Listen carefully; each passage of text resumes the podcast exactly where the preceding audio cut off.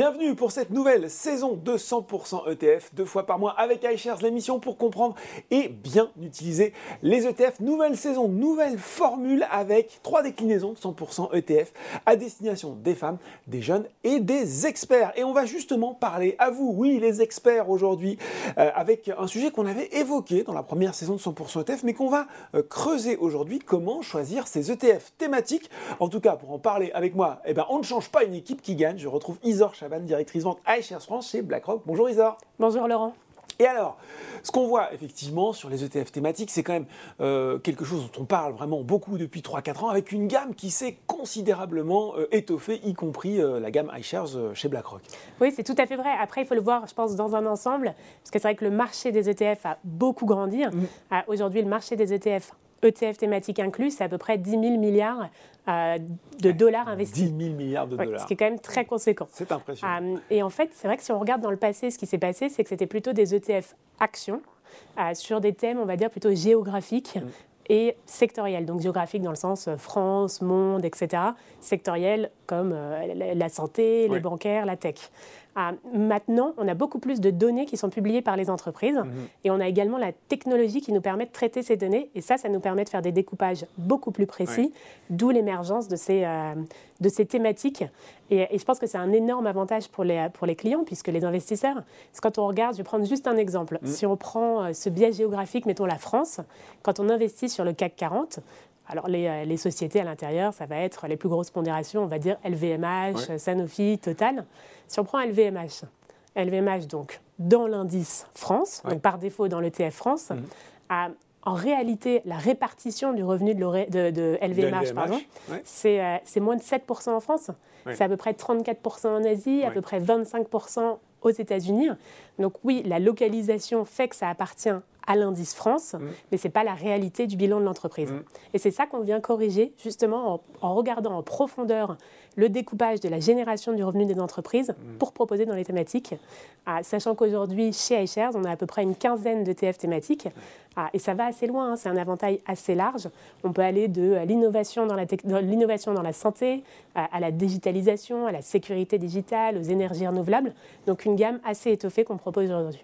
Et la question qu'on pourrait se poser quand on est investisseur individuel, c'est est-ce que finalement l'ETF est le bon outil pour, euh, pour jouer, pour investir, on ne joue pas, pour investir dans ces thématiques, sachant que à côté de ça, bah, on a la gestion active où des gérants vont aller justement construire un univers euh, qu'ils veulent au plus près de cette thématique. Oui, c'est un très bon point. Et pour moi, il y a un peu deux, euh, deux questions dans, dans, cette, dans celle-ci. La première, c'est est-ce qu'il faut une approche active pour investir dans mhm. les thématiques? Mhm. Et la deuxième, c'est quel choix fait BlackRock? Alors, sur le premier point, est-ce qu'il faut une approche active? Ma réponse, elle est oui. Euh, c'est assez simple, mais ça peut paraître contre-intuitif. Euh, parce que euh, dans le cas des ETF thématiques, je pense qu'on peut parler d'approche active. Mhm. Ce n'est pas forcément deux mots qu'on met régulièrement ensemble. mais pourquoi je me permets de le faire dans ce cas-ci? Parce que tout d'abord, un, gérant d'actifs comme nous, quand mhm. il va proposer des ETF thématiques, il va faire des choix. Le premier choix qu'il va faire, c'est quel thème, quel thème choisir? Et ça, c'est déjà à, entre guillemets, une, une, sélectivité. Oui, il y a déjà une action là. Exactement. Et, et c'est un vrai, une vraie réflexion, puisqu'il faut mm. s'assurer que ce thème soit suffisamment structurant mm. pour avoir des impacts irréversibles sur la manière dont on consomme, dont on produit. Le deuxième choix qui va être fait, ah, c'est quel indice choisir et donc quelle méthodologie prendre. Mm. Et ça, c'est crucial parce que c'est la méthodologie de l'indice qui va, entre guillemets, lier une entreprise, donc une action, à un thème précis. Maintenant, sur la deuxième partie de la question, qui était plutôt bah, BlackRock, comment on fait, sachant qu'on a, euh, on va dire, les ETF sous la marque iShares mm. et de l'autre côté, les, fonds actifs. Mm. Je dirais que c'est une situation qui me paraît assez saine euh, parce qu'on peut se permettre de choisir le véhicule qui nous paraît le plus approprié pour un thème donné. Euh, ce qu'on regarde, en fait, une fois qu'on a déterminé un thème, après avoir déterminé le thème, il faut regarder l'univers d'investissement. Mm. Quelles sont les entreprises qui tombent dans ce thème? À partir de là, si on a un univers qui est relativement euh, restreint, on va dire par exemple moins d'une centaine d'entreprises sur un thème, euh, il y a finalement peu d'intérêt à aller euh, utiliser toute une équipe de gestion avec des analystes et les frais que ça engendre. c'est des frais après qui se retrouvent dans les frais de gestion. La se définit finalement assez bien d'elle-même. Exactement, parce qu'elle est sélectionnée 50 stocks sur 80. Là, on peut se dire que la gestion active n'est pas forcément optimale et on préfère l'ETF.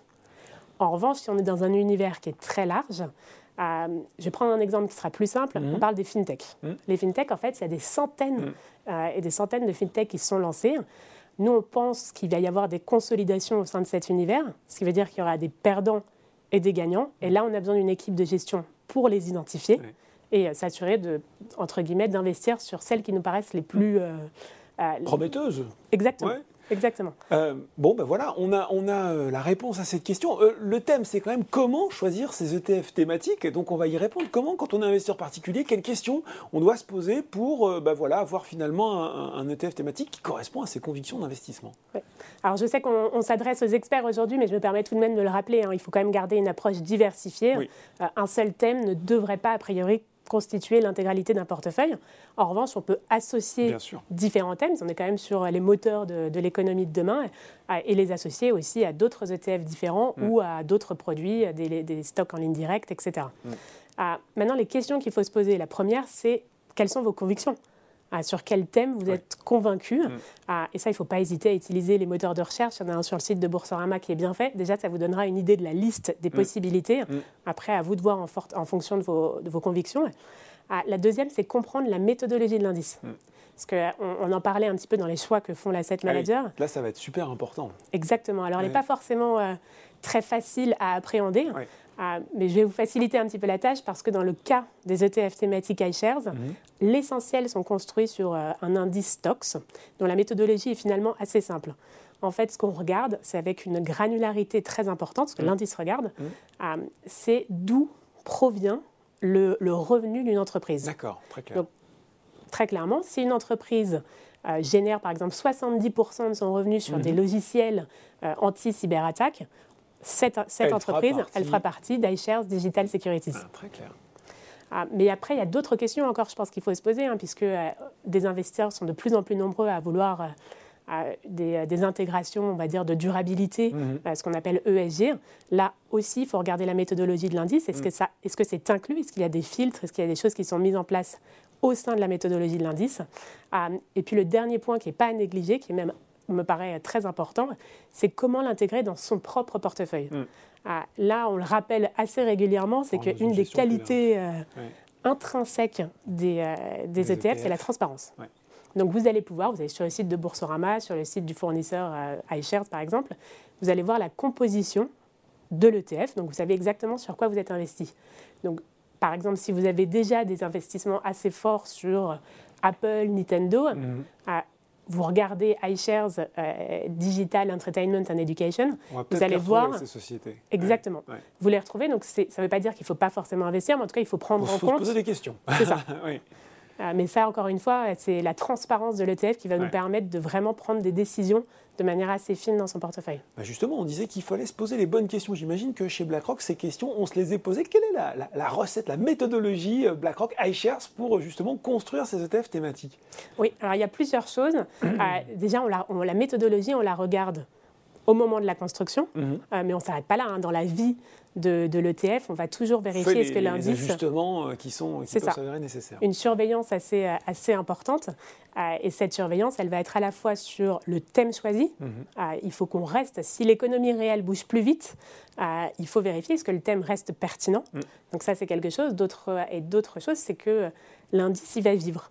Donc il va y avoir des ajustements potentiellement qui vont être faits. C'est ce qu'on a vu dans les indices stocks sur les 18 derniers mois, qui ont ajouté des filtres de durabilité dans les indices. Bon, ouais, j'imagine quand même, vous avez un ensemble de critères, de choses que vous regardez pour se dire est-ce que voilà, ça, va, ça correspond à ce que j'ai envie de faire finalement?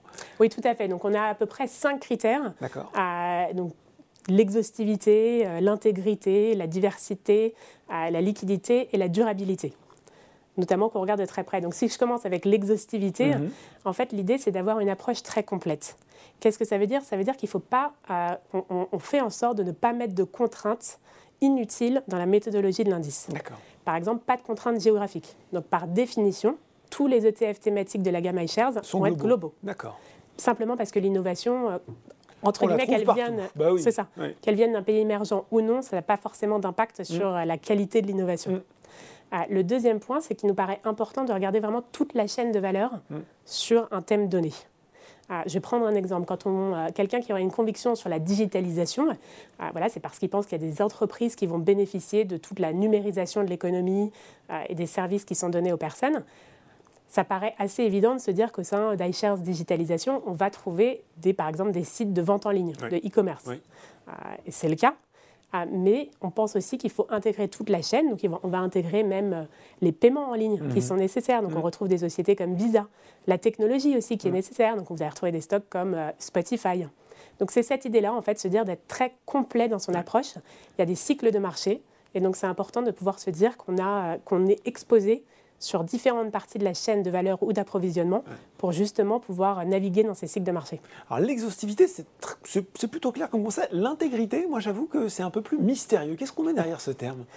En fait, c'est assez simple. L'idée, c'est de se dire, ah, il faut véritablement que l'entreprise sur laquelle on est investi au sein de l'indice, et donc dans l'ETF, soit exposée de manière assez conséquente sur le thème donné. En fait, ça revient à dire que quand on va regarder euh, les revenus des entreprises, enfin hmm. quand l'indice regarde les revenus des entreprises et dans quel secteur ils sont générés, ah, il faut qu'il y ait des limites. Si je vous donne un exemple d'une entreprise, par exemple, qui ferait 85% de son chiffre d'affaires euh, sur, je sais pas, de la vente dans des magasins euh, répartis dans toute la France et 15% sur un site en ligne, 15%, ça ne justifierait pas. Exactement. On ne pourrait pas rentrer dans sur, sur de la digitalisation, enfin un ETF thématique digitalisation, par exemple. Exactement. D'accord. Donc ça, c'est pour l'intégrité. Et euh, le troisième, et ça, important, vous l'avez déjà un petit peu évoqué, celui de la durabilité, là aussi, question qui est de plus en plus actuelle. Comment vous faites? Alors, je dirais que sur certains thèmes, c'est plus ou moins intuitif. Oui. Euh, effectivement, quand on est sur un thème comme les énergies renouvelables, euh, on, voit déjà rien que dans le choix du thème mm. certains critères de durabilité. C'est beaucoup moins évident quand on est sur de la sécurité digitale, sur de la digitalisation, et pourtant c'est présent. Donc dans les indices stocks, comme je le disais, il y a des filtres qui ont été mis en place. Mmh. Ces filtres, c'est notamment en fait s'assurer qu'on n'investit pas sur des sociétés qui exercent ou qui génèrent une partie de leurs revenus sur des secteurs un peu euh, controversés, par exemple l'armement, etc. Mmh. Euh, alors ça paraît euh, peut-être inutile d'un certain point de vue, parce qu'effectivement dans digitalisation, on ne s'attend pas à retrouver des entreprises de charbon. de choses comme ça. Et pourtant, non, c'est une vraie protection. Pourquoi? Je vais vous donner un exemple concret. Si vous avez une société qui fait même une petite partie de son revenu sur de la vente en ligne de tabac, par exemple, dans digitalisation, elle sera exclue. D'accord. Ah oui, donc euh, c'est assez discriminant. Euh, il nous reste deux euh, piliers, enfin en tout cas deux critères dans votre méthodologie, c'est la diversification et la liquidité. Ça, ça nous parle plus. Oui. Alors ça, c'est deux thèmes effectivement dont on discute assez régulièrement. pour faire très simple, on va prendre le premier point, donc la diversification. C'est ce qu'on mm. dit toujours, hein, les ETF, c'est un panier Déjà, de, titres. de nature, c'est diversifié. Exactement. Donc on se dit qu'il y a quand même comment s'assurer que cette euh, diversification soit suffisante C'est notamment en s'assurant qu'au sein de l'indice, le nombre de sous-jacents soit suffisant. Donc, par exemple, dans les indices stocks, c'est souvent une limite qui est autour de minimum 80 actions dans l'indice. Euh, il n'y aurait pas un indice avec, par exemple, 10 actions, c'est ça hein, C'est exactement ça. nous dire. Ok, très clair. C'est exactement ça. Et sur la partie de liquidité, en fait, le concept de liquidité, il faut toujours le reprendre à sa source. C'est simplement le fait de se dire qu'on va pouvoir vendre ou acheter à tout moment à un prix raisonnable. Mm. Et pour ça, il y a plusieurs critères qu'on peut mettre en place au sein de l'indice pour s'assurer que les sous-jacents soient relativement liquides. Mm. Et ces critères, c'est typiquement une taille minimum euh, de capitalisation boursière. Donc, on évite de faire des, grosso modo des trop petites capitalisations mm. boursières. Le deuxième point, c'est s'assurer que les sous-jacents, sur les sous-jacents, il y a un volume de négociations quotidien suffisant quand il y a deux titres d'échanger par jour, euh, c'est pas simple d'être. C'est pas mauvais signe. voilà. Et c'est pas possible d'être euh, du coup éligible à un ETF euh, thématique iShares. Ben voilà, on a merci de nous avoir expliqué toutes les toutes les recettes, toute la méthodologie derrière la construction des ETF thématiques iShares et puis la façon de bien les choisir. Merci Isa. Merci Laurent. 100% ETF, c'est fini pour aujourd'hui, mais bien sûr, on se retrouve dans deux semaines pour un nouveau numéro.